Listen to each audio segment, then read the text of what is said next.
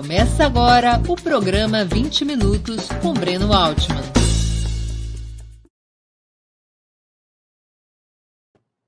Bom dia! Hoje é 21 de setembro de 2022. Estamos dando início a mais uma edição do programa 20 Minutos. Nosso entrevistado será Leonardo Pericles, candidato presidencial da UP, Unidade Popular pelo Socialismo, nas eleições desse ano.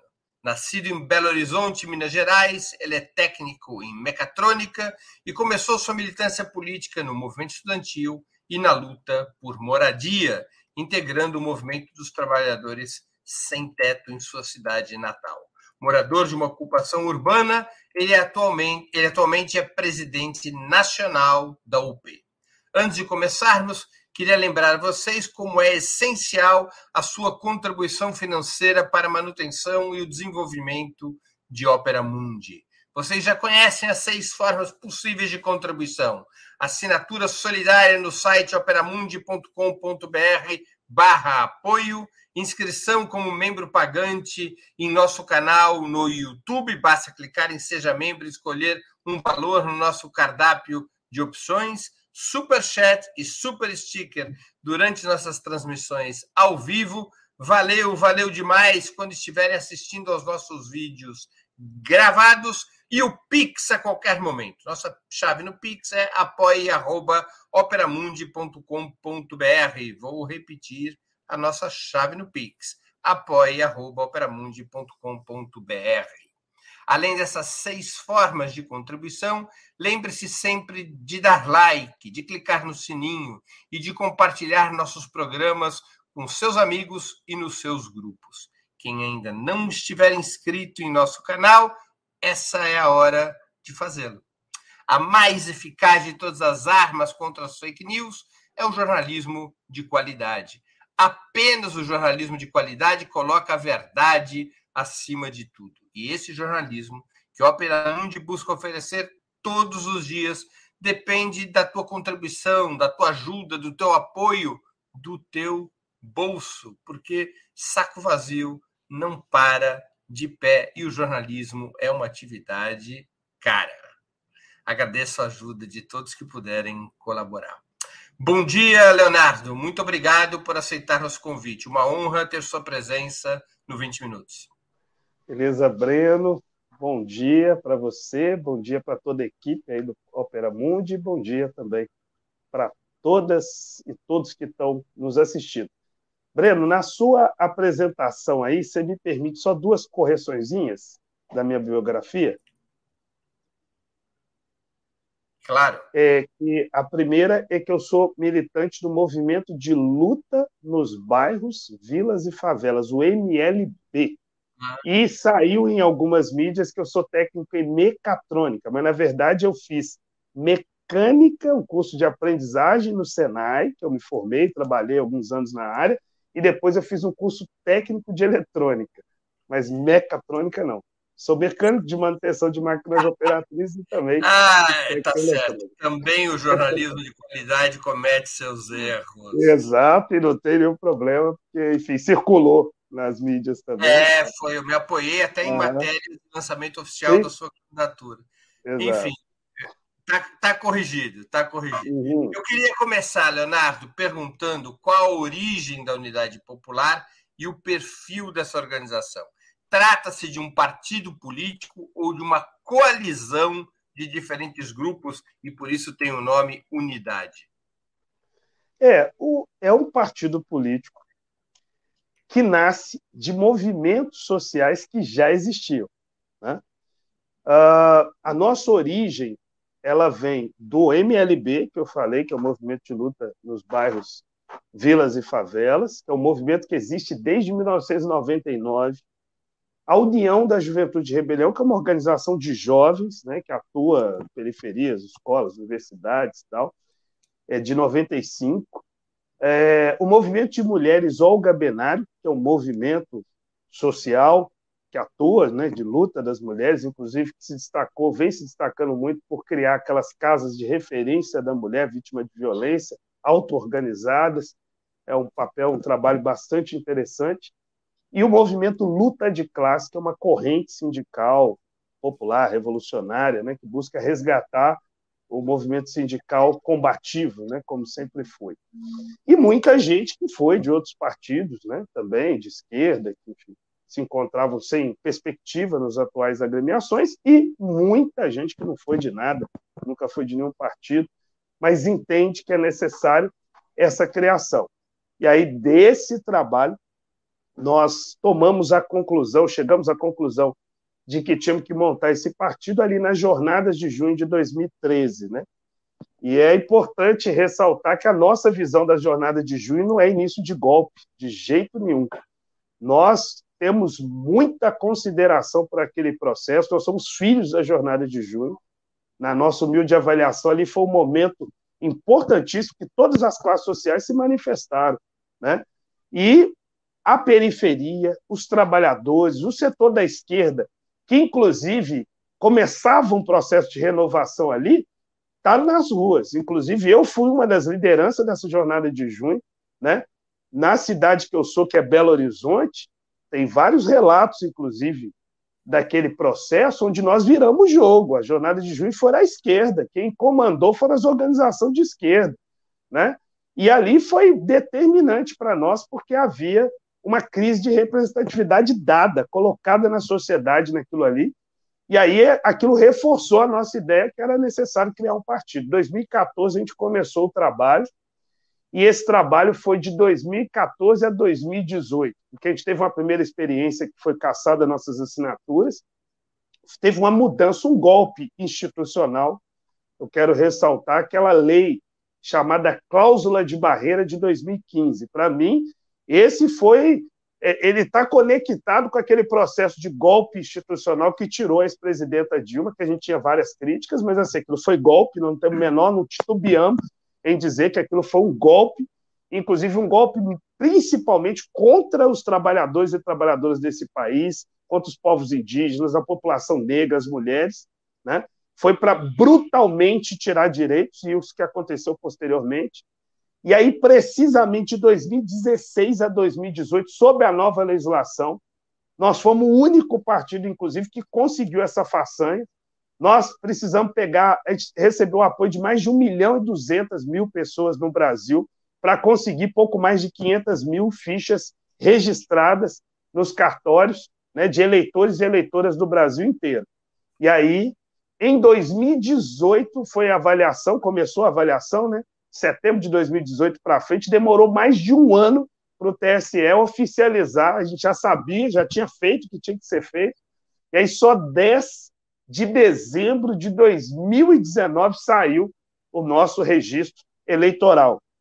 Então, a primeira eleição nacional que a gente está disputando da nossa história recente né, é essa de 2022. A primeira vez que a gente lança candidatura a presidência da República. E, em resumo, essa é um pouco da nossa história. Qual, qual, é a relação da UP com o antigo PCR, Partido Comunista Revolucionário? Nós temos uma boa relação, inclusive militantes do PCR atuaram e atuam na UP, né? O PCR ele tem outros objetivos, ele nem ele existe, né? É uma organização que existe hoje no Brasil e tem outros objetivos, né? Inclusive, um deles é que eles não se propõem a se registrar, a se tornar um partido legal por vários princípios né, importantes e que a gente entende e respeita bastante. Né? Agora, tem militantes do PCR que atuam. Né? Né? O PCR jogou um peso importante também para a nossa criação e a UP está se desenvolvendo né, como um partido, um novo partido institucional do Brasil e tal, e que tem um papel, na nossa opinião, um papel histórico importante de ajudar numa rearticulação da esquerda sobre outro polo. Na nossa opinião, não do polo da conciliação, mas um polo de enfrentamento, um polo popular, revolucionário, mas que consiga ser radical e dialogar com milhões. E, na nossa opinião, isso é necessário e extremamente possível. Né? Até porque, se não for, não podemos ter, parar de falar de socialismo, de mudanças uhum. profundas. Então, é extremamente possível fazer as duas coisas, ser radical e dialogar com milhões. Entrevistas tuas e de outros dirigentes da UP classificam o atual presidente como fascista. Levando ao pé da letra, essa caracterização poderia ser compreendida como risco real e imediato de derrocada do atual regime democrático representativo. Por que então a UP não integra a frente única liderada pelo ex-presidente Lula, aparentemente a única opção progressista em condições de derrotar a ameaça fascista? Gostei do seu aparentemente. Que é o seguinte, aí para falar. Nada impede que nós cheguemos ao dia 2 de outubro e Léo Pérez tenha sido eleito presidente da República em primeiro turno. Por Estamos... isso, estamos na disputa, né? E grandes viradas históricas já aconteceram. Mas o que eu queria reforçar dessa sua pergunta é o seguinte: a origem da nossa candidatura. Nós caracterizamos o Bolsonaro e esses, esse grupo que hoje compõe o governo dele como fascista já não é de hoje, é desde 2018. No processo eleitoral, é, a gente já acompanha, né, já vê, o Bolsonaro não começou hoje, né? os discursos dele, com quem ele anda, quem ele. A, a, turma da linha dura da ditadura que ele fica homenageando esse brilhante Usta, que torturava até criança, isso é a turma, a linha mais dura da ditadura, que achava que ela tinha que ter continuado, que tinha que ter matado 20 mil, né? Enfim, é esse setor mais reacionário ligado aos grupos de extermínio, ligado ao que se tornou milícia no Brasil. Então, a gente acompanha isso há muito tempo. Primeiro termo, essa foi a primeira, na nossa opinião, das grandes lutas políticas dentro da esquerda, porque a gente afirmou, provavelmente foi a primeira organização a afirmar que o Bolsonaro era fascista, e isso foi uma luta política. Porque vários, eu quero lembrar que vários setores no campo da esquerda diziam que não era. Que não é bem assim e tal, que o fascismo, não sei o quê, da Europa e tal. Olha, na nossa opinião, o fascismo é uma manifestação internacional, ele não é um problema local. Ele não se manifestou só na Itália, e nem no nazifascismo na Alemanha e tal. Inclusive, porque lá ele, ele vai ter características de acordo com suas classes dominantes. Lá ele era estatista, porque as classes dominantes lá elas têm outro aspecto de dominação no capitalismo internacional e papel, inclusive, na economia internacional. O fascismo aqui ele vai ser liberal entreguista. E é óbvio que vai, porque as classes dominantes aqui são totalmente submissas aos países muito ricos. Então, aqui ele vai ter algumas características diferentes, mas semelhante, que é impor uma ditadura terrorista do grande capital, né? restringir, um, acabar com o regime é, democrático burguês, que é esse que a gente vive, né? impor repressão, né? enfim, acabar com a esquerda. São vários aspectos que são que mostram que esse governo é um governo fascista. Né? Agora, se ele vai ter força para impor o golpe a, o aprofundamento desse golpe institucional num golpe militar é outra discussão. Mas aí o que, que a gente começou em 2020 e 2021? Para entrar mais no que você falou, por que, que a gente não está junto com essa coalizão? Nós entendemos desde 2020 e 2021 que a gente tinha que retomar as ruas. Teve a pandemia, evidentemente, nós defendemos o isolamento social, mas nós percebemos no Brasil que a maioria não teve direito a isso e que, no fundamental, o maior vetor do vírus no Brasil e das mortes não foi o vírus exatamente, a Covid-19, foi o governo Bolsonaro. Então, era necessário ocupar as ruas a partir de 2020, fizemos na medida do possível em 2020, e em 2021, aí o movimento mudou de figura. Virou um gigantesco processo de mobilização popular a partir do 29 de maio e o nosso partido, mesmo não sendo o maior da esquerda, teve um papel determinante em convocar aquela jornada de volta.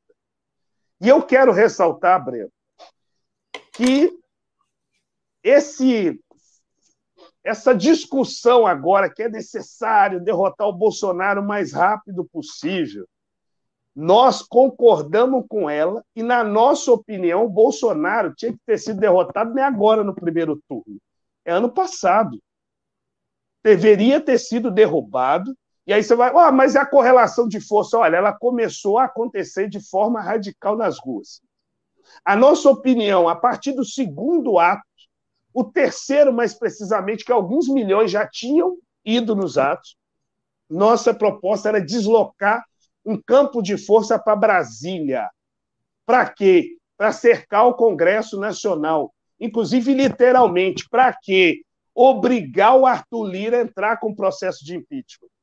Aquilo era uma batalha fundamental e central, e se aquele pedido tivesse entrado pelo menos um deles, aí a coisa mudava de figura, porque já não é de hoje que a maioria da população é contra o governo Bolsonaro. Mas é necessário não só ter uma maioria, né? a maioria contra a ditadura. Agora, o que o fascismo aprendeu na história? Como ele não consegue ter a maioria da população, em raros momentos que eles conseguem isso, eles passam a ter uma minoria muito articulada e organizada. E uma minoria organizada vale mais que uma maioria desorganizada. Aí, nesse processo, essa batalha, essa aliança deles com o Centrão foi determinante para impedir que o pedido entrasse, e aí a coisa não aconteceu. E, inclusive, várias organizações que têm peso no campo da esquerda jogaram para só para o processo eleitoral. Tiraram o time de campo, literalmente, das ruas e apostaram todas as fichas num sangramento espontâneo do Bolsonaro, que isso a gente considera um erro gravíssimo, e jogar todas as fichas para um processo eleitoral, desconsiderando a história do nosso próprio Brasil. Porque se a gente lembrar de 1822 para frente, dessa falsa independência, o nosso país é marcado por muitos, principalmente a partir da República de 1889, de ex-senhores de escravos, de um golpe militar, né, que foi isso que foi a nossa República, de vários golpes institucionais e golpes militares sempre com o alto comando das Forças Armadas num papel central, sempre essa grande burguesia brasileira, entreguista, dependente, né? extremamente racista, autoritária, patriarcal, sabe, que não suporta não é só os negros no espaço de poder, as mulheres também, são características dessas classes dominantes nossas aqui, extremamente autoritárias, eu quero ressaltar isso, com, empregam uso de extrema violência em todo o processo que o povo ameaça se libertar nesse país, dá outro caminho para esse país de independência real. Então eu quero, eu estou falando isso porque ao longo dessa história tem algumas experiências muito interessantes e eu estou falando do Brasil, viu?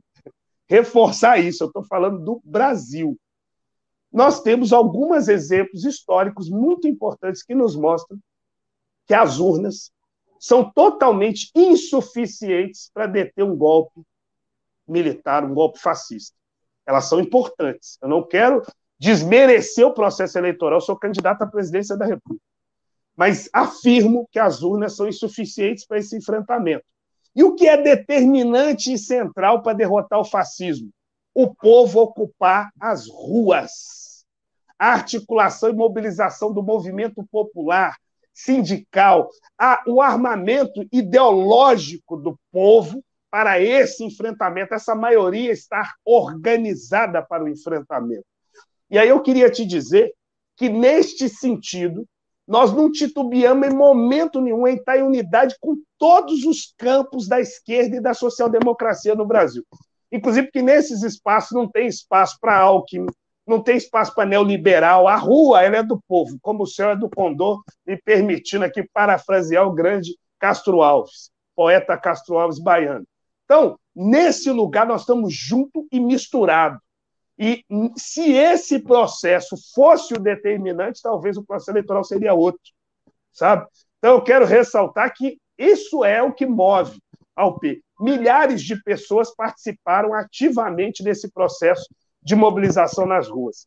Seria não lançar o P, não lançar a candidatura a presidente, seria a gente contrariar milhares de pessoas no Brasil que acreditam nisso que eu estou falando, nesse processo que eu estou falando. Nós vamos forjar outra correlação de força com o povo na rua. A nossa opinião é essa: é criar, inclusive, as condições de superar o centrão, sabe? Essa ideia, esse negócio, que não tem outro jeito na política que não baixar a cabeça, submeter nosso programa para o Centrão, senão não ganha eleição, meu irmão, é uma coisa que, assim, nós não temos menor condição de, de, de embarcar nessa no Brasil, até porque, na nossa humilde avaliação dessa história do Brasil, também recente, deu errado.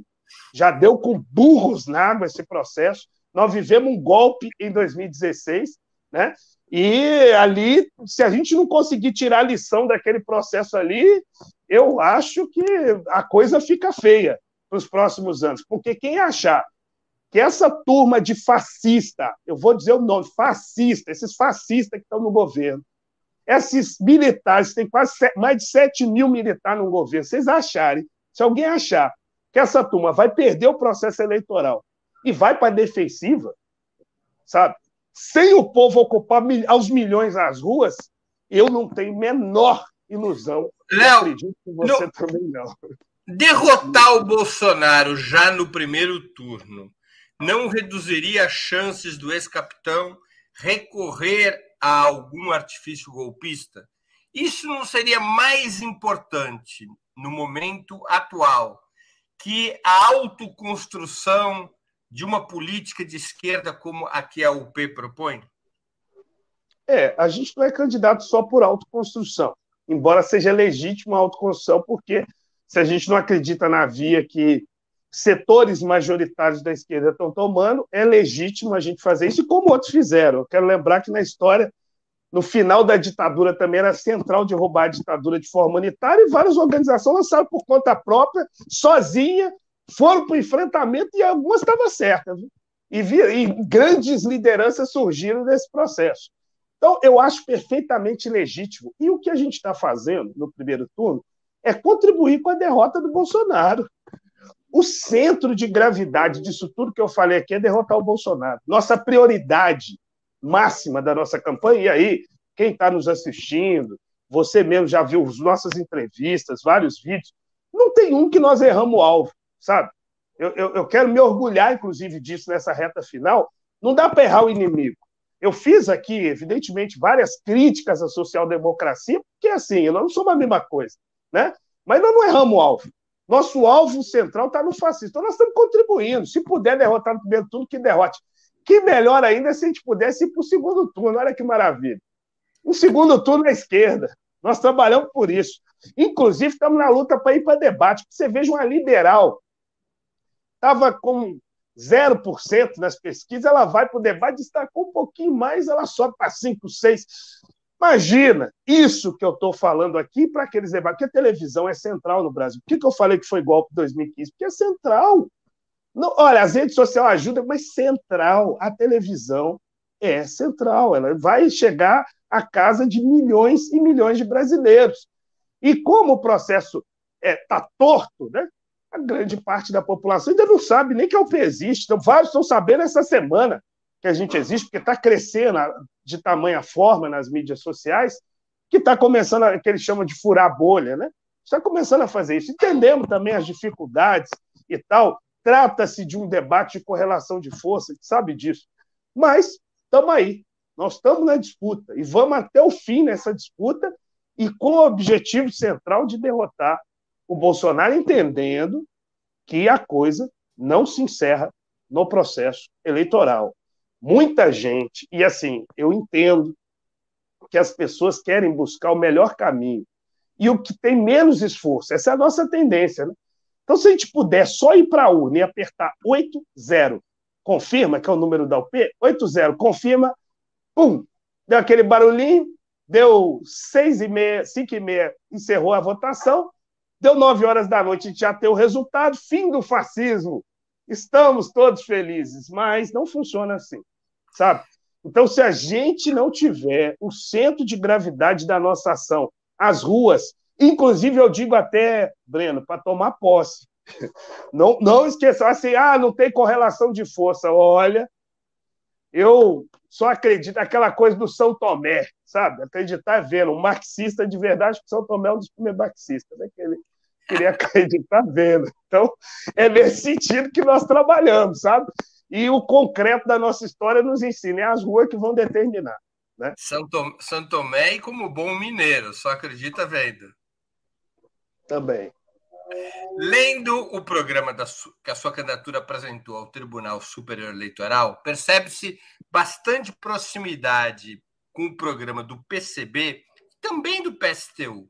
Por que, que a esquerda extraparlamentar, ou radical, ou revolucionária, como você preferir chamar, não está competindo com uma candidatura presidencial unificada nas eleições de 2022. Isso não aumentaria é, a, a influência daquilo que você propõe, construir um polo revolucionário de esquerda? Sim, olha, a gente tentou com alguns setores, né? Alguns desses aí que você, um desses pelo menos que você citou, eles flertaram muito com o golpe que aconteceu e não fizeram autocrítica disso. Então a gente não estaria junto. Isso é o caso inclusive, do PSTU. Foram, é, inclusive foram para a rua. Em vários lugares estavam na rua com a extrema-direita apoiando o, o, golpe. Então aí não tem menor possibilidade de a gente estar junto. Então isso aí já. Agora, os demais campos, a gente, inclusive, porque não é só o institucional, né? Tem muitos setores, por exemplo, que compõem a nossa candidatura, movimentos de estados, locais, sabe, que existem e estão com a gente, setores do movimento negro, de mulheres, do movimento operário. Então, a gente buscou tentar o máximo de unidade, não foi possível, a gente respeita. Assim como é, é, eu evoquei esse respeito, a gente está aqui, né, e ter a legitimidade de lançar nossa candidatura e tudo, respeitamos as demais também que existem, né, aqui do campo da esquerda. Trabalhamos por essa unidade. Mas, Breno, nós entendemos que essa unidade, assim, a esquerda, para se unificar, eu fico lembrando os cubanos falando muito disso. Para a esquerda se unificar, os elementos são mais complexos, porque eles são de ideias, né? Porque a direita, porque as pessoas assim ficam comparando, né? E é uma comparação muito ruim, porque a direita se unifica rápido, porque o interesse dela é muito material, é o lucro.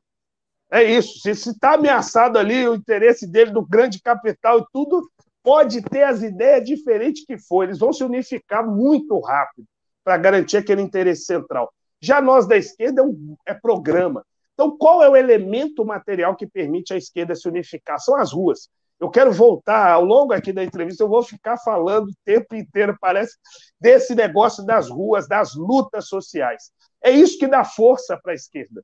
Eu, eu, assim, eu fico um pouco absurdado do nível que nós estamos chegando, né? que muitos setores nem partem desse princípio mais, falam que são de esquerda e não partem nem desse princípio mais. O que determina é, é, a força da esquerda não é ter um monte de parlamentar. Ter ajuda e é importante, nós trabalhamos para que a UP tenha um monte.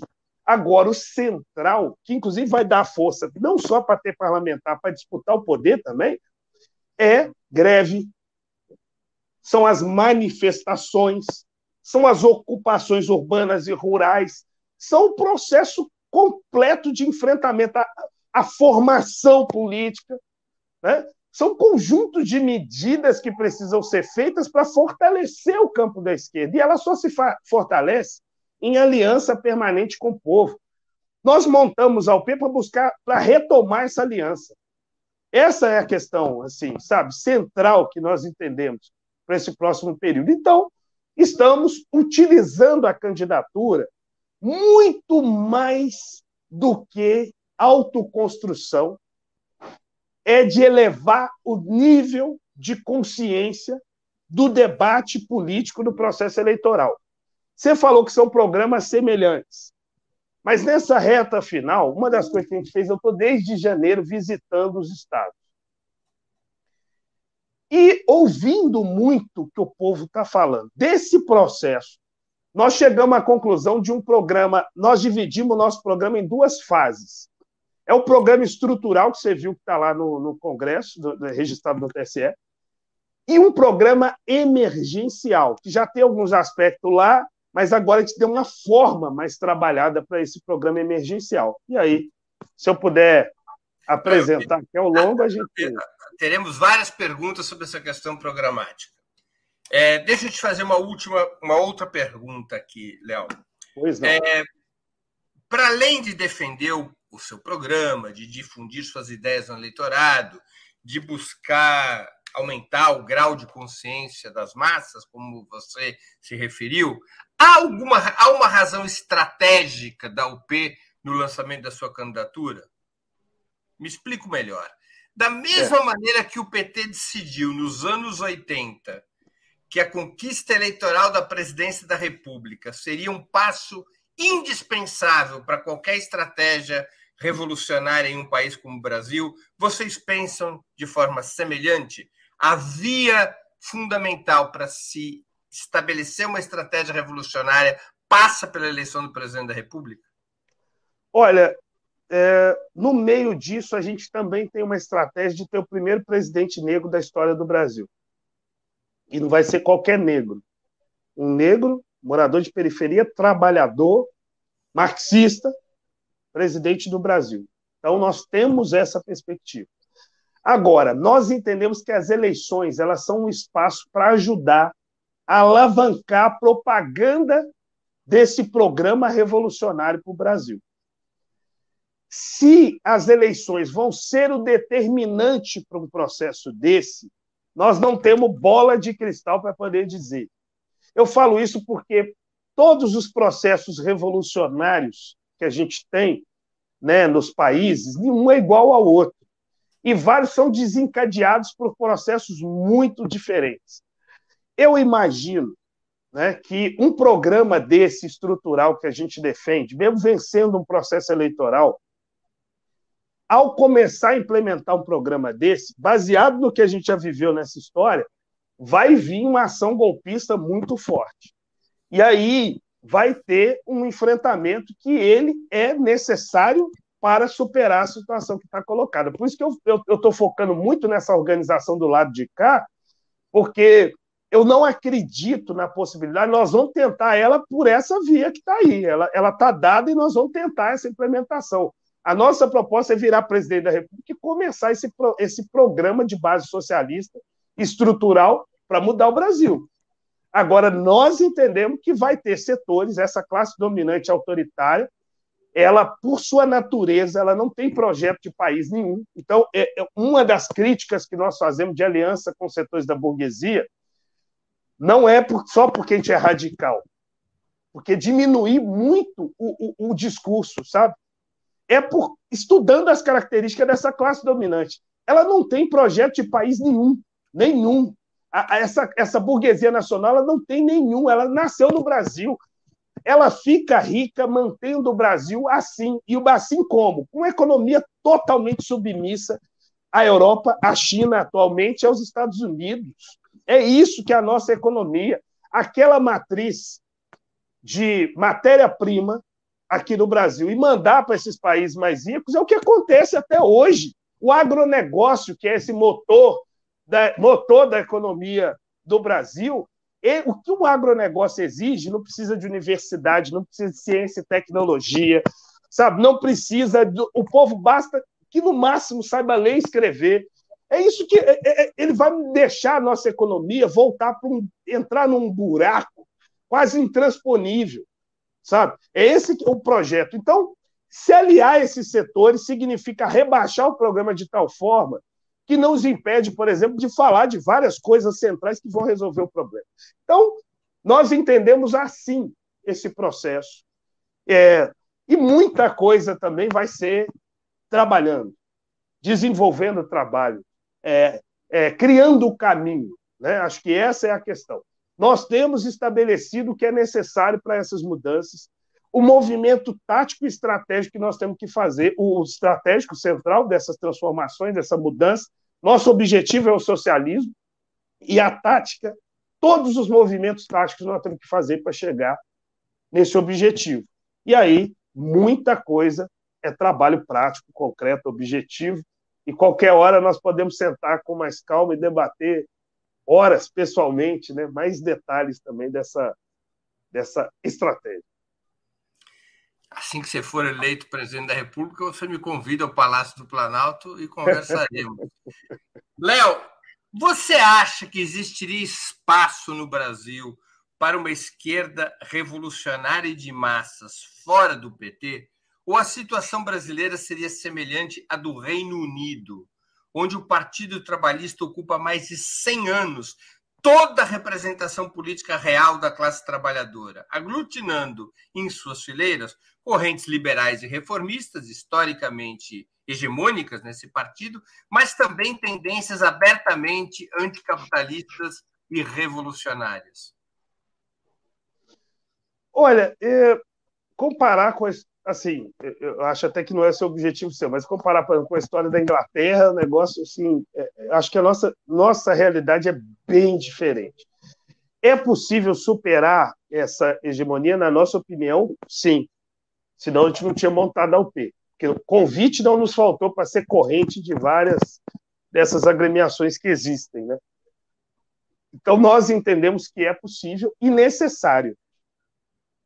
E claro, nós não somos anti nenhuma organização dessas do campo, porque nós condenamos a aliança com os setores da burguesia. Agora entendemos que essa frente unitária ela vai congregar toda uma esquerda, inclusive social-democrata, ela pode incluir, ela deve. Agora o seguinte, não dá é para a gente ter um processo como está sendo feito nesses últimos anos, de jogar todas as fichas num processo institucional em aliança com setores que jamais farão mudanças estruturais. E, pelo contrário, esses setores eles viram de lado muito rápido.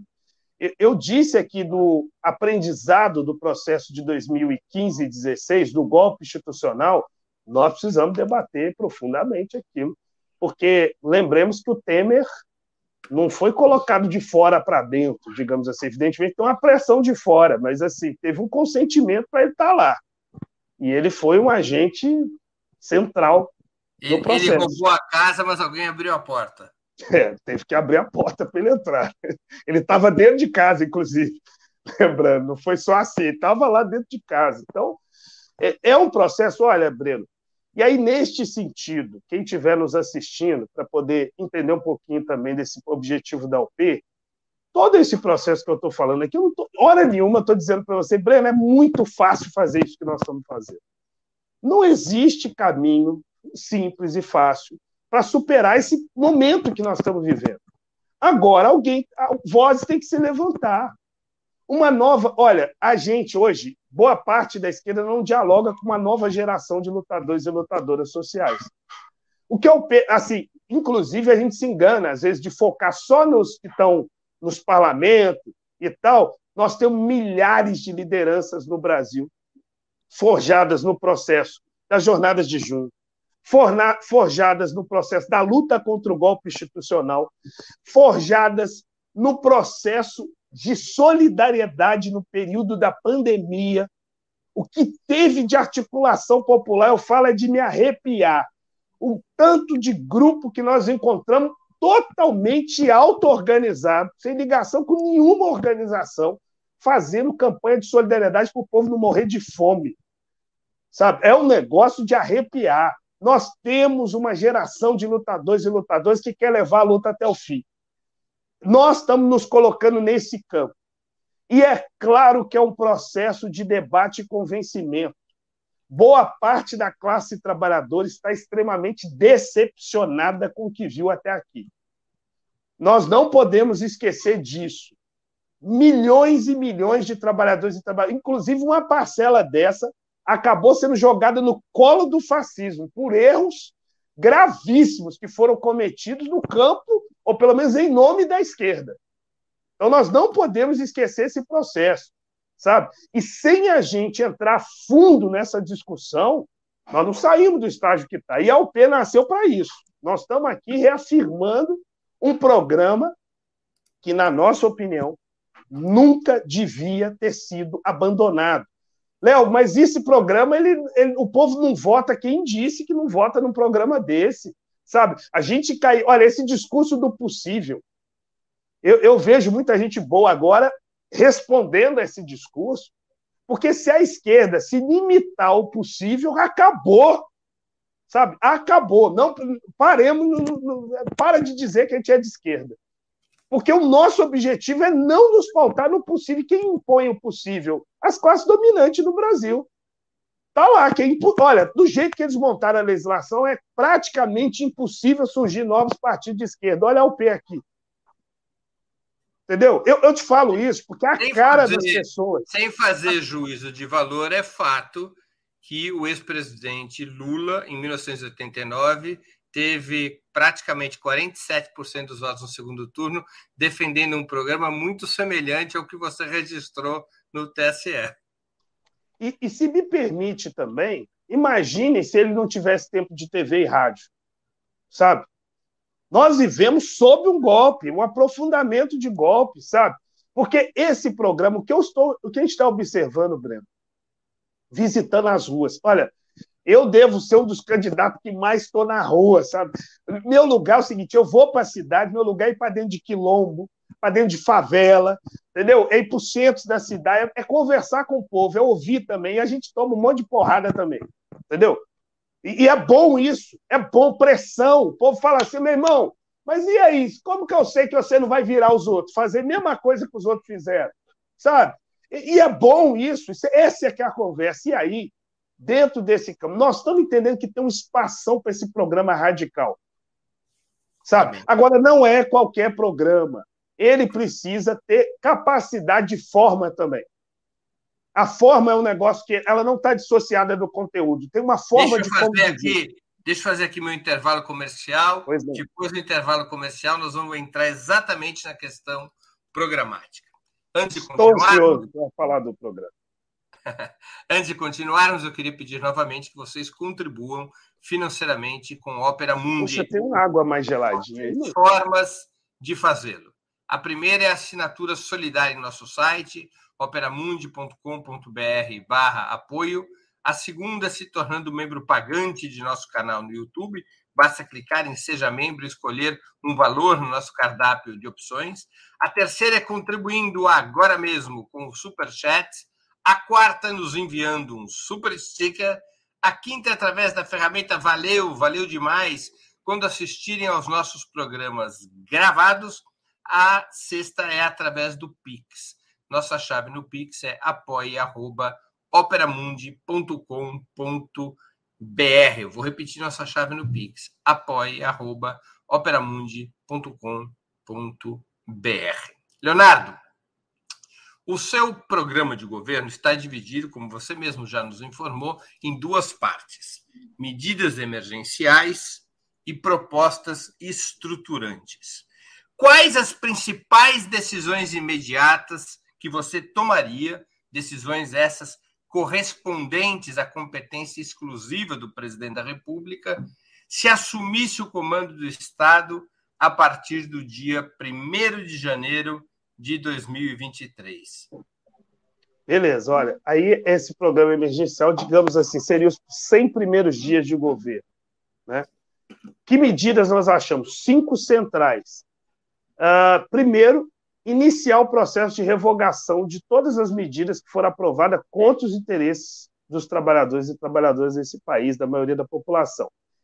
A gente sabe que tem vários obstáculos, mas é o seguinte: vários você pode fazer por decreto, vai vir o Congresso Nacional para derrubar e tem enfrentamento. E a gente não acha que se um governo nosso for eleito é porque ele já está com a base popular para ela defendê-lo. Então, seria a revogação da emenda constitucional 95, a que congelou investimento em saúde e educação por 20 anos, da reforma trabalhista e da Previdência, que foi um dos maiores engodos da nossa história, que disseram que ia gerar emprego, tirando direito, e nós estamos vendo um processo de precarização brutal no Brasil, né? E eu incluo isso a reforma do ensino médio, seria assim, pontos é, centrais para o início. Segunda questão, congelar o preço dos alimentos. Retomar o papel protagonista da Conab e retomar o papel né, do, do que a gente chama de estoques reguladores né, de alimentos os armazéns no Brasil foram destruídos, todo o processo de armazenamento, de estoque, que sempre, assim, de um jeito ou de outro, o governo usou, e eu estou propondo fazer como nunca antes na história desse Brasil. Um negócio que permita que a gente congele. Pagou por essa frase? Continuando. É, anistia das dívidas das famílias pobres. Né? isenção das dívidas das famílias pobres no Brasil. Esse eu falo com muito orgulho e com determinação de dizer o seguinte: nós estamos num país que tem um histórico gigantesco de anistiar dívida de banco, perdoar dívida de banco de grandes empresas no Brasil. Isso é um negócio que sempre aconteceu. Agora, por que não anistiar, perdoar as dívidas dos pobres no Brasil, sendo que principalmente essa população pobre, a dívida dela é com os bancos.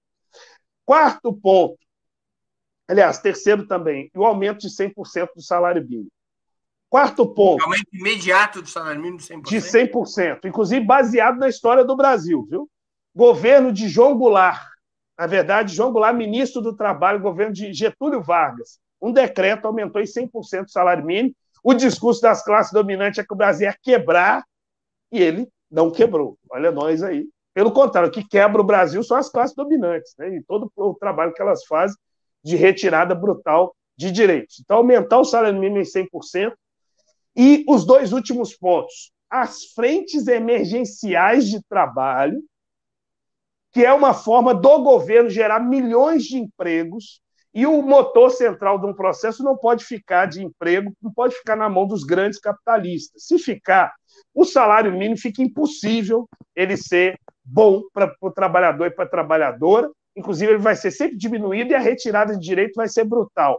Então, isso não pode ficar na mão dos capitalistas. O governo tem que ter o um papel central. E nossa proposta é começar com saneamento, sendo que metade da população do Brasil não tem acesso ao saneamento, então você faz as frentes emergencial focada nisso, sem empreiteira, com o papel dos técnicos do governo e das universidades, junto com o povo, fazer um processo de início do saneamento no Brasil de forma radical.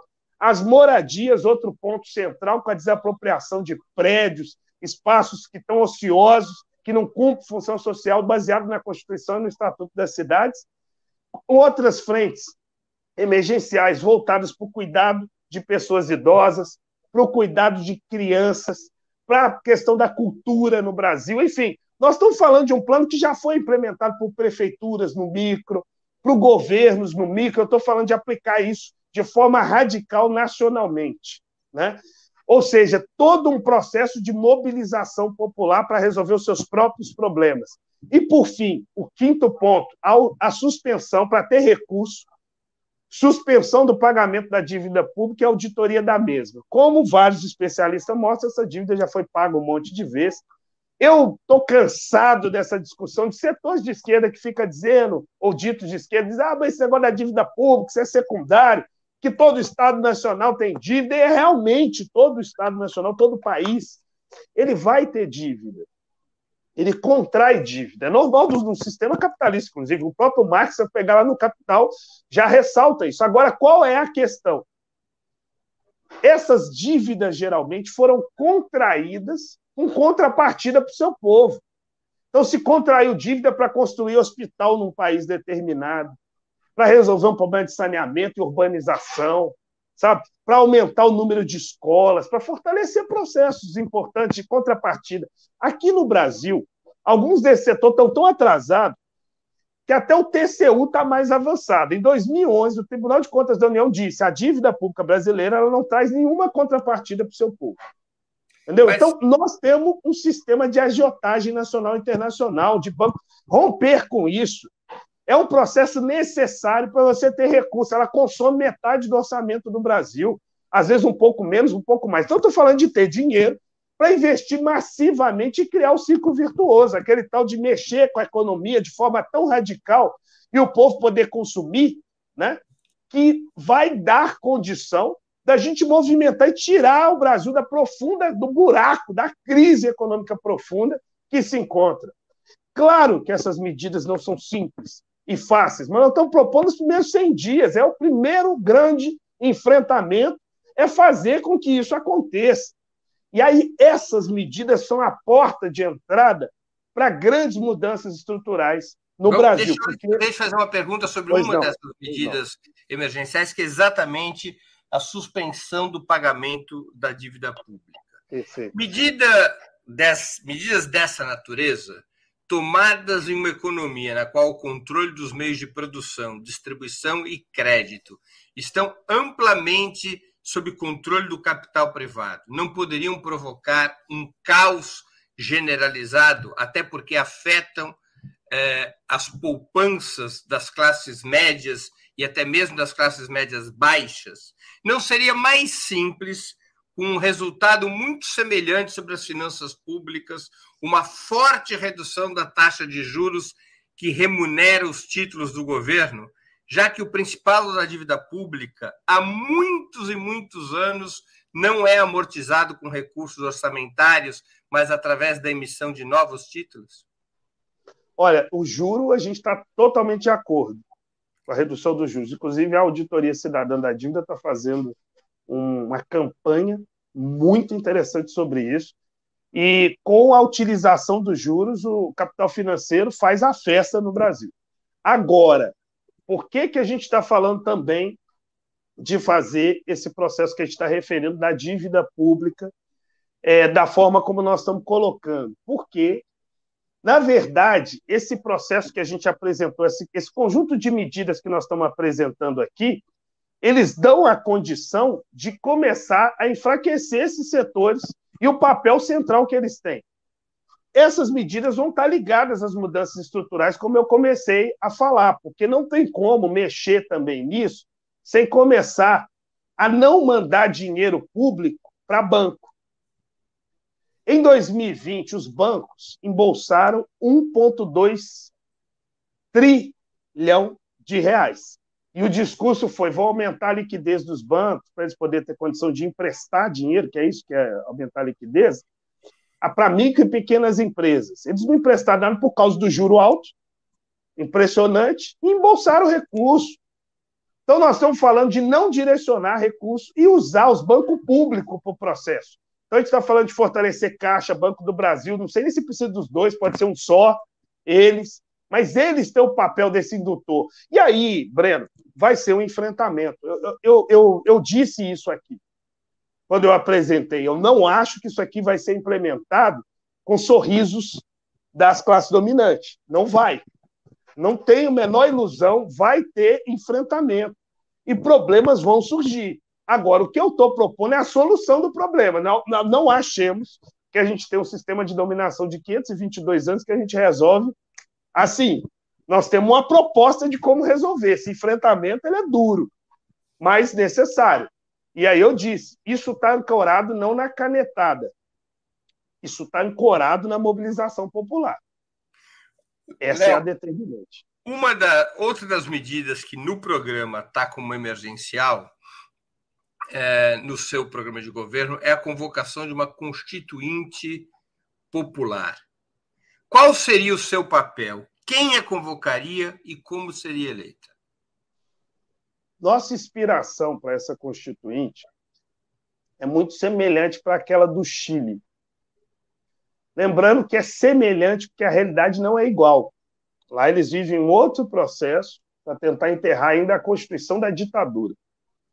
Mas lá eles usaram um instrumento muito interessante ancorado nas ruas, que foi criar um critério para a eleição da Assembleia Nacional Constituinte que não permitiu que o Centrão tivesse, digamos assim, vamos parafrasear, que lá eles não usam esse termo, mas digamos assim, que o Centrão deles não tivesse o poder e os partidos, o poder central de serem maioria numa Assembleia Nacional Constituinte. Porque eu já vi gente falando isso, é, mas se convocar nesses critérios que estão aqui no Brasil, o que, que vai acontecer? Vai ser um centrão e aí a Constituição vai ser pior do que aqui que nós temos, né? Essa é a grande preocupação. Então, nós estamos falando de convocar uma Assembleia Nacional Constituinte ancorada nesse processo de mobilização. Eu disse aqui no início que nós precisamos criar as condições de superar o centrão. Então, essa proposta ela está baseada nisso. O melhor momento de convocar vai depender muito da correlação de força e da nossa capacidade de mobilização. Mas que é o objetivo nosso é é convocá-la para reforçar a Constituição, porque ela já foi muito atacada, e atualizá-la nos pontos centrais. Em relação à propriedade privada mesmo, tem muita coisa que tem que ser mais avançada, dos direitos civis, enfim, vários elementos nós precisamos melhorar na, no, no, na parte da segurança pública, sobretudo esse processo de vinculação é, profundo das Forças Armadas com as polícias militares, inclusive com essa ideia de militarização, sabe?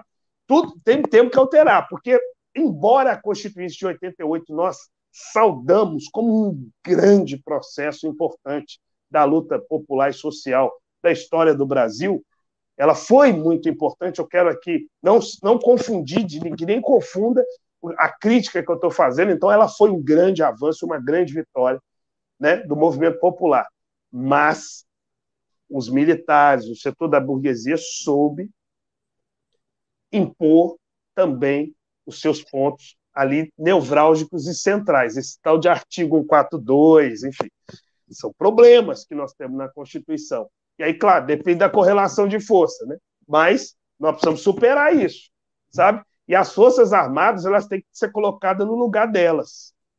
Isso é uma questão fundamental, é olhar para a nossa história. Um dos erros que nós consideramos é aquele, lá no período de 2010 e 11, que se faz a Comissão Nacional da Verdade, que ela fecha, e, e ela teve um papel muito importante. Também quero reforçar que nós somos entusiastas daquele processo. Mas qual foi o erro? Não dar força para essa comissão, ou desembocar essa comissão numa verdadeira justiça de transição que pudesse punir. E aí o resultado de não ter feito isso é o inimigo que estava enfraquecido e nós tínhamos possibilidade real. Esse discurso de sempre ficar na defensiva em relação à correlação de força, porque, Breno, se me permita aqui, todas essas mudanças que eu estou falando aqui, algumas nós admitimos que a correlação de força não está dada. Mas o que que. E assim, para todo mundo que está nos assistindo, o que é a correlação de força? É você. E, e assim, é um princípio fundamental de quem luta. Quem desconsiderar em qualquer luta, seja uma luta de boxe, vai ter que olhar essa correlação, seja uma luta na rua, briga, seja uma manifestação, seja um processo de grandes transformações no país que a gente esteja fazendo. Tem que olhar o lado de lá e o lado de cá. Com relação de força é isso. Olha a força do inimigo e a nossa. Eu identifico quem é o inimigo e quem são os aliados. E fico olhando o tempo todo. Agora, a correlação de força não é só uma constatação e pronto. Ela, ela serve para. Constatamos que não temos força para derrotar o inimigo. E aí não temos força para derrotar o inimigo. Aí não temos força para derrotar o inimigo não temos força para derrotar o inimigo. E fica-se anos dizendo que não temos força para derrotar o inimigo. Aí não dá, né? Aí é estudar o resto da tática de guerra, da tática das guerras, que é o seguinte: eu percebo que eu não tenho força para derrotar o inimigo. Ótima constatação. Aí o que, que eu faço?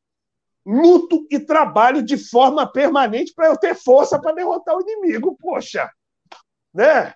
É, essa é uma questão fundamental. Por isso que eu estou falando que se tem que levantar o programa central das mudanças, porque se você não levanta ele, o povo vai se mobilizar pelo quê? Qual é o sonho que nos move? Eu quero exaltar o sonho aqui, porque tem gente que vai chegar e vai dizer, mas Léo, você é um sonhador, sou mesmo, mas aquele que sonha de olho aberto. Entendeu? A diferença desse sonho que a classe dominante tenta passar, ela tenta jogar a pecha que isso aqui, ah, isso aí é um bando de sonhador, entendeu? Somos, mas não é aquele sonhador com fora do pé do chão, fica sonhando com coisa impossível de ser realizada. Isso que eu estou falando aqui é real. É possível. Agora tem que trilhar o caminho e aquele sonho de pé no chão você está perseguindo e sonhando coletivamente. Em hora nenhuma eu estou falando que o Léo é a solução só. É o Léo, a canetada ajuda demais de novo. O poder da canetada ali é importante. Agora, sem um gigantesco movimento popular junto, não tem como é, superar esse centrão. E eu, eu pergunto, inclusive para todos e todas aqui refletir que estão nos assistindo, o que está sendo feito de forma concreta para esse gigantesco movimento popular estar forte para os próximos anos? No Brasil, apostando ficha só de parlamento. Sabe? Não dá, não dá. Aí, aí o seguinte, é o que eu falei da, da aliança. Aí rebaixa esse programa todo aqui, fica impossível. Aí não tem jeito. Aí não tem jeito, não tem jeito, meu irmão. Aí a gente entrega o ouro para o bandido. Não dá, não dá. Então nós estamos treinando aqui. E esse programa, ele está aberto para crítica sabe? Para o debate. Nós estamos debatendo isso com a população. Ó, tem um caminho melhor. Aqui, eu acho que isso aqui é exposição. Agora, trata-se de um programa que ele está focando aqui no enfrentamento com o capital financeiro, ele está focando aqui no enfrentamento com o agronegócio, ele está focando aqui em o povo ter o, o que comer e como trabalhar. Nós estamos focando aqui em condições centrais para você sair desse buraco. Sem enfrentar, e aí a gente não pode ter ilusão, sem enfrentar o agronegócio, muda alguma coisa no Brasil, tem que enfrentar. E aí, o, esse programa emergencial que eu falei desemboca em coisas. Por exemplo, esse, essa parada da frente emergencial de trabalho. Nós queremos começar um processo desse para quê? Para reiniciar e iniciar a industrialização do Brasil. Como que o Brasil vai ser independente, desindustrializado? Isso não existe, não tem. Esse celular que eu estou falando com você aqui, ele não é brasileiro. O que você está usando aí, eu tenho certeza que ele não é brasileiro, porque não tem. E por que não tem? Porque não tem carro nacional. Esse debate a esquerda tem que fazer, não tem, não? Quando fez? Quando tá, fez isso de forma radical e profunda? Aí fica a direita jogando a pecha que a gente é contra ciência e tecnologia. É o único projeto que permite o Brasil ser uma potência em ciência e tecnologia no, no, nesse contexto é o socialista. Que é isso? Qual a nossa proposta? Nós vamos ter celular, vamos ter carro, vamos ter tudo que puder ter para disputar no mundo. Nós estamos falando de romper com a dependência histórica. E que motor pode fazer um processo de reindustrialização no Brasil? A reestatização das empresas estratégicas. O setor de base no Brasil tem que estar na mão de um Estado que vai. Essas seriam as propostas estruturantes do seu programa. Sim, inclusive, olha, teve um processo muito tímido iniciado na década de 30, por causa das condições da guerra, evidentemente, tudo está lá Getúlio. Tem um processo, claro, flertou com o fascismo, aquela confusão, mas começou o processo. Cria CSN, Companhia Vale do Rio Doce, a Petrobras. Aquele processo foi interrompido, nunca foi retomado na história. Pelo contrário, os caras foram entrando depois da ditadura e foram privatizando, acabando, detonando, e aí a indústria foi se, se rebentando também no Brasil, porque é isso que aconteceu. Nós estamos falando aqui do único projeto que permite romper com a dependência histórica do Brasil. Se a gente não romper com essa base de exportador de matéria-prima, o Brasil vai ficar pior que é o que está acontecendo. Nós estamos perdendo indústria, nós estamos virando um, um celeiro, do, sabe? É um negócio que não tem do mundo. Não tem condição do país ser assim. E sendo assim, o, o processo de racismo nesse Brasil só vai aumentar, entendeu? De machismo, sabe? Não achemos que nós vamos superar essas coisas com o processo de conciliação. Então, estou falando aqui de um projeto de rompimento de Brasil virar potência internacional. O outro, reforma agrária, me fala qualquer país desse mundo, meus irmãos e irmãs que estão aqui nos assistindo, me aponta em qualquer país desse planeta Terra que se tornou potência do campo socialista ou capitalista, sem fazer reforma agrária. Não existe, não tem condição. Não, não é soberano um país que tem metade da sua população vivendo em segurança alimentar. Não é soberano um país que tem 33 milhões de pessoas passando fome. Isso é impossível. Não tem jeito do Brasil sair da situação que está sem mexer nessa estrutura fundiária de forma radical no Brasil. Olha, eu, eu acho, eu fico absurdado e eu acho graça desses liberal, dessa direita reacionária aqui no Brasil, que ela fica o tempo todo exaltando os Estados Unidos, né? Elogiando Estados Unidos para lá, Estados Unidos para cá. Olha, só tem que ela não fala uma coisa fundamental. O grande Darcy Ribeiro, ele lembra para nós, lá naquele livro é, é, Aos Trancos e Barrancos, como o Brasil deu no que deu. Eu estava lembrando que eu fui na UNB ontem, na Universidade de Brasília, eu porra, lembrei do, do Darcy, aí eu falei, pô, esse cara tem umas coisas legais. Eu lembrei desse livro, conversando com o Chiquinho lá da, da livraria, aí eu lembrei desse livro, eu falei, porra, esse é um livro foda, que ele fala o seguinte, nos, ele compara o Brasil com os Estados Unidos, aí ele diz o seguinte, nos Estados Unidos teve uma guerra civil, o Sul era escravista, escravocrata, cheio de latifundiário, e o Norte era progressista, de pequenos produtores e tal, e que eram a favor da abolição, enfim, de vários aspectos. Aí o Norte venceu o Sul numa guerra civil violentíssima. Isso foi determinante para que os Estados Unidos sejam a potência que eles são para os Estados Unidos voltar para o mercado interno. A reforma agrária é isso, né? Esse cara reacionário, a reforma agrária vai fazer o Brasil se desenvolver internamente. Ela não é, inclusive, nenhuma medida socialista, ela está no programa socialista, que as classes dominantes aqui é tão reacionária, tão antipovo, que só pode ser realizado pelos comunistas esse projeto aqui no Brasil.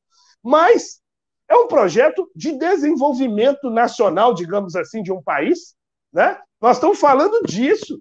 Aí, lá, agora, aí o que, que ele diz, comparando com o Brasil? Aqui não teve essa guerra civil direta, teve focalizada num monte de lugar, teve luta popular para caramba, mas essa radicalização extremo nacional ela não aconteceu dessa forma, e aqui, de certa forma, o Sul que venceu. Né? Aí não é o Sul do Brasil, é o Sul, esse latifundiário que venceu aqui no Brasil. Aqui que deu o Brasil, isso aqui.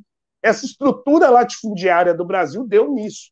E essa estrutura nunca deixou de ser forte, ela continua sendo, e ela continua impondo o Brasil ser assim. Então, todo o processo que começou a avançar, ele volta para trás, que eles seguram. Eles só ficam ricos mantendo o Brasil assim, na corrente, não tem outra alternativa com essa turma sabe? Então, esse programa aqui é o que aponta a solução, não tem meio termo.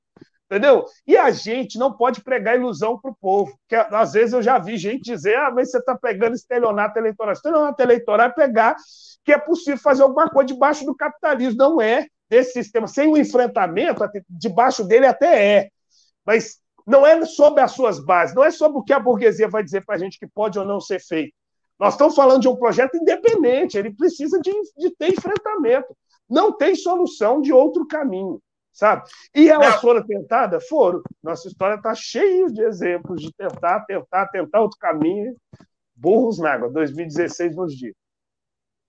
Você é o segundo candidato negro na história das corridas presidenciais no Brasil. O primeiro foi o comunista Minervino de Oliveira, em 1930. Qual o papel da luta antirracista na sua campanha e no seu possível governo? Olha, primeiro exaltar né, essa realização. Você vê que é a tarefa dos comunistas, até nisso, né? Foram os primeiros a lançar um candidato negro no Brasil. Até teve outros, mas de esquerda não. Aí de esquerda foi ele, e agora estou eu aqui. É, essa questão racial ela está no fundo disso tudo que eu estou falando. Quando eu fiz a caracterização das classes dominantes aqui, inclusive eu usei uma. Eu pedi uma licença histórica aqui para o grande Clóvis Moura, que é um grande marxista negro, sociólogo né, brasileiro e tal, bastante relegado pela academia, mas o, o homem tinha muitas contribuições importantes, e ele que fez essa caracterização né, das classes dominantes brasileiras. E uma das caracterizações que eu fiz é que ela é racista, escravocrata. Né? A base dela é essa. Então, a luta racial do Brasil ela tem um aspecto central, inclusive porque a maioria da classe trabalhadora brasileira é negra. Nós não podemos esquecer isso em momento nenhum, porque eu não estou aderindo a uma concepção é, identitária, né? Nós estamos aderindo a um processo central e fundamental de encontro com a nossa própria história. Você tem uma população no Brasil que foi submetida a quase 400 anos de escravidão, e eu quero incluir os povos indígenas aqui, que foram escravizados e sofreram dos maiores genocídios da história do mundo. Foi isso que os, os invasores europeus fizeram aqui contra os nossos irmãos e irmãs indígenas. E essa estrutura escravocrata nunca foi alterada na história do Brasil. Não fazer reforma agrária, por exemplo, qual é das grandes medidas, na nossa opinião, de reparação histórica do movimento negro, na nossa humilde avaliação? É e, e é o quê? É você ter terra. Porque em 1850 teve uma legislação no Brasil, a Lei de Terras, que ela proibiu o povo negro de ter terra né? porque a gente era submetido à maioria à escravidão ainda, demorou só em 1888 a abolição, e da abolição formal nunca foi garantido direito. Então, é um campo muito desigual. E o resultado desse processo histórico é o quê? Nós temos maioria das cadeias, maioria que morre vítima de violência, inclusive da polícia, né? a maioria dos desempregados, a maioria que vai ser associada a tudo de ruim que tiver. Então, é associado a é preto, é criminoso, é violento, é, enfim, tem uma estrutura racista, portanto, na sociedade muito forte. Muito forte. Haja vista que lançamos a nossa candidatura, o tanto de ataque racista que a gente sofreu e sofre. São muitos, muitos, até inclusive ameaças, né? A nossa vida, por simplesmente ser um negro disputando o processo. Nem, vários desses não estão tá nem pegando o programa, tá? porque é preto que está ali. É claro que eles devem considerar, e consideram também, que o programa que nós estamos defendendo se propõe a resolver esse problema. E nós sabemos que o racismo, assim como o fascismo, assim como o patriarcado, o machismo aqui no Brasil, ele também é fruto desse próprio sistema capitalista que se alimenta, né? Porque a grande discussão que nós trazemos é que só ser antirracista é pouco, nós precisamos lutar contra a raiz do racismo. Essa que é a questão, ou seja, todo projeto aqui é de enfraquecimento do sistema capitalista que permita as condições desse enfraquecimento dar espaço para essas amplas populações. Porque eu estou falando aqui de reforma agrária, quem principalmente vai ser atendido? Eu falar aqui de congelar é, preço dos alimentos, quem principalmente vai ser atendido é a população negra. Né? Nós estamos falando de frente emergencial de trabalho, a maior parte do que não tem saneamento no Brasil é a população negra. Então, é, é um termo meio técnico demais, é transversal. Em todo o nosso programa está essa questão é, do enfrentamento, da luta racial colocada, e se a gente não resolve essa contradição, né, central entre ricos e pobres, a grosso modo, no Brasil, você não consegue resolver esse problema da questão racial. Então, a gente busca muito trazer para esse campo. E está sendo interessante, Breno, se me permite também, porque às vezes a gente fica muito só no campo, evidentemente, central da nossa ideologia, mas se me permite, eu quero falar até da representatividade, que não é o principal do nosso discurso, mas ele também é muito importante porque as pessoas se sentir representada numa pessoa, assim, ver algum deles também é um negócio muito importante. O, olha, eu fico até emocionado que o que eu vejo de senhoras negras. Ontem mesmo eu fui numa plenária, Dona Rosa, linda, estava lá na nossa plenária aqui em Taguatinga, em Taguatinga, em Brasília, que agora eu estou em Goiânia, é, uma plenária à noite, assim, com muita é, gente do bairro, esse negócio muito gostoso que a gente fez lá. E a gente apresentando nosso programa e tal, e ela, meu filho, eu vejo em você meu filho. Sabe? E o filho dela que foi assassinado. Sabe? Então, e o que eu vejo de senhoras negras nesse país, que se veem na gente, né? pessoas negras no geral, inclusive que se espantam quando pega o nosso panfleto assim, aí olha, aí a gente fala que é candidato a presidente, aí olha para nós, olha assim, Custa pra, sabe? Custa para acreditar. Fala, mas não... É, e aí abre um sorriso na hora que vê, sabe? Que existe uma candidatura de um negro morador de favela. Então, essa parte também conta muito, assim, ela é de arrepiar, porque você sente uma empatia muito grande. Então, é isso. É, essa questão ela está no fundo aqui do Brasil. Não é à toa que a maioria dos parlamentares também não são negros no Brasil. A maioria da população. O menor que vai ver da representação não é nos espaços de poder não estão. Então, é uma grande luta política também ter um primeiro presidente negro da história do Brasil. E eu estou abrindo portas, né? É isso também, abrindo os caminhos, como diz o nosso movimento negro, né? Nossas religiões de matriz africana, nós estamos abrindo caminhos. Então, pode ser que outros me superem aqui e vão cumprir esse papel histórico. Nós estamos cumprindo, ajudando a abrir esse flanco aí para que essa grande massa negra e trabalhadora desse Brasil ocupe seu lugar central nesse país. E acredito muito que com um programa desse nós vamos poder cumprir a tarefa histórica do melhor governo da história do Brasil, na nossa humilde avaliação, que foi o governo de Zumbi e Dandara dos Palmares.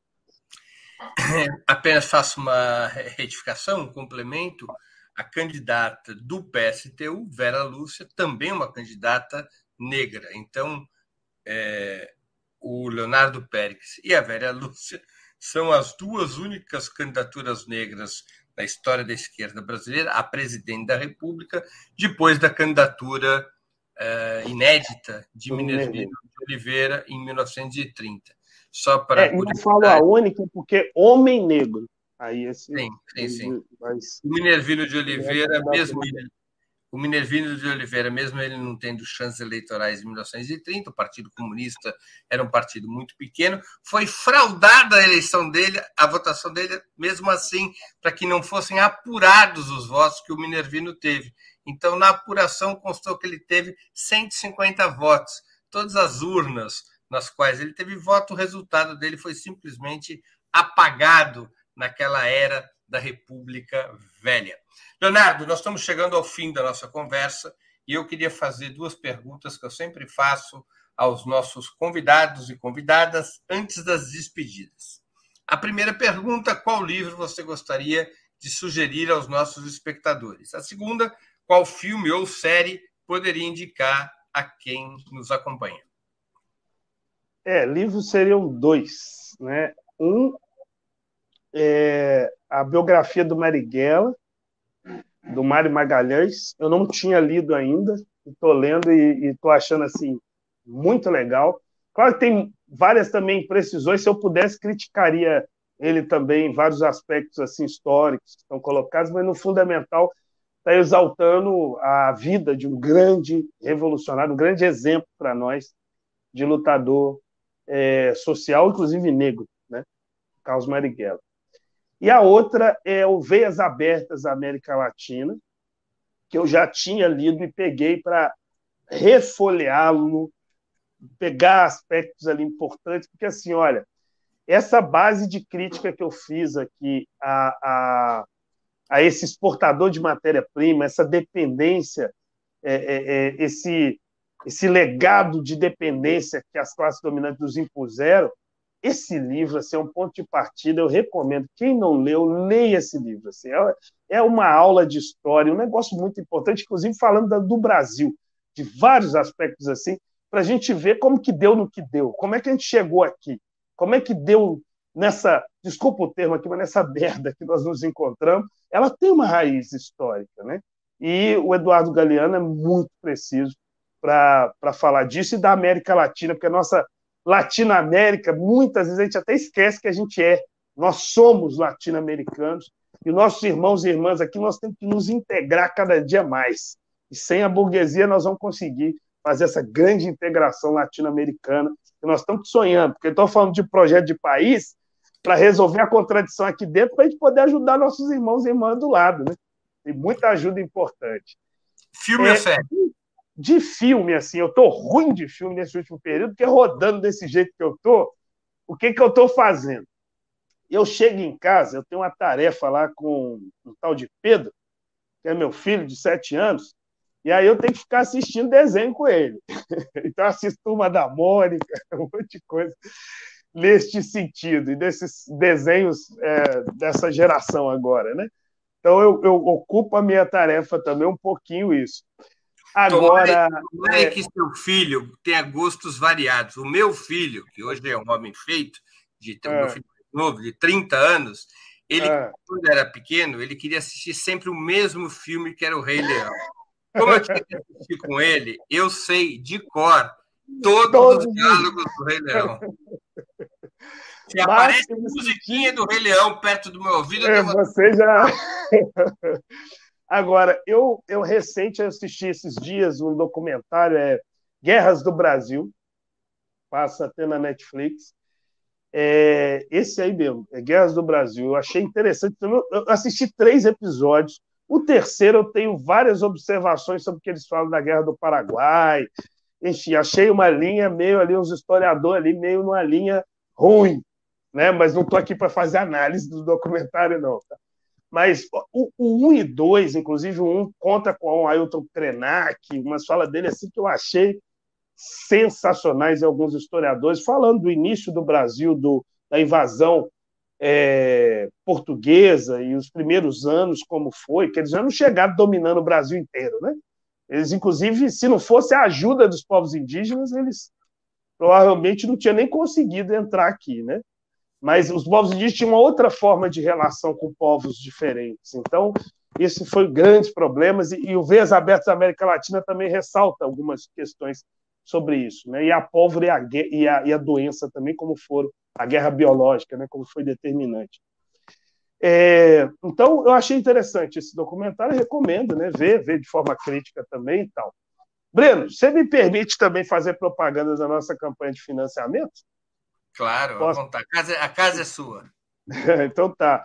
Olha, que eu vi que você está fazendo uma campanha e sempre tem que fazer imprensa alternativa, popular, ainda mais essa de tamanha importância que é a Ópera Mundi, então assim, contribua, né? Muito importante vocês existirem. E eu queria aqui falar da nossa campanha de financiamento coletivo, que é doileopericles.financie.de. Nós não temos fundo partidário, né? Que esse que os caras usam até para jatinho, contratar jatinho para viajar, os partidos aí desses maiores. Nós não temos isso. E, e até defendemos que devíamos, devíamos ter, mas não esse dinheirama todo, e tudo isso tinha que ser, financiamento público devia ser bem menor do que é. Então, a gente só tem 0,06% do fundo eleitoral, que só pode ser usado nos processos eleitorais, e ele é muito pouco para a tarefa que nós temos. Então, quem puder ajudar, é doe Léo Péricles, está aí mesmo, doileopéricles.financie.d de dado é. Aí, está aí na tela, Léo Péricles, doileopéricles.financie.de. Quem puder contribuir com 10 reais que seja, a gente está bastante feliz com essa campanha de financiamento, estamos chegando a quase 30 mil reais, e você vai olhar as doações, são algumas centenas de doações, 10 reais, 15 reais, 20 reais, então você vê que a gente humilde, gente trabalhadora que está ajudando, e eu queria agradecer demais quem está ajudando essa campanha, e quem puder contribuir nessa reta final, esses 11 dias ainda vai ajudar com muita coisa, vai ser muito importante então, doe para a nossa campanha para fortalecer essa possibilidade de ter o primeiro presidente negro da história do Brasil. Vamos para cima. Leonardo, eu queria agradecer muito pelo teu tempo e por essa conversa tão proveitosa, tão interessante. Muito obrigado e boa sorte na candidatura. Beleza, Breno. E aí, pós-processo eleitoral, vamos sentar ou no Palácio do Planalto, como você falou, ou também pode ser lá em casa, no, na, na ocupação que eu moro também vai ser muito bem-vindo. Tá? Para a gente bater um papo sobre conjuntura, sobre perspectivas para o próximo período. Um grande abraço e boa sorte, Léo. Até logo. Beleza. Um forte abraço para todos e todas também. Tamo junto. Também agradeço a todos e todas que assistiram esse programa, em especial aqueles que puderam fazer contribuições financeiras ao nosso site e ao canal de Ópera Mundi no YouTube. Sem vocês, nosso trabalho não seria possível e não faria sentido. Um grande abraço a todos e a todas. Para assistir novamente esse programa e a outras edições dos programas 20 Minutos, se inscreva no canal do Opera Mundi no YouTube. Curta e compartilhe nossos vídeos, deixe seus comentários. O jornalismo de Opera Mundi é mantido com o seu apoio. Faça uma assinatura solidária em www.operamundi.com.br. Com um pequeno valor mensal, você nos ajuda no desenvolvimento de um jornalismo independente e de qualidade. Obrigado pela audiência e até a próxima.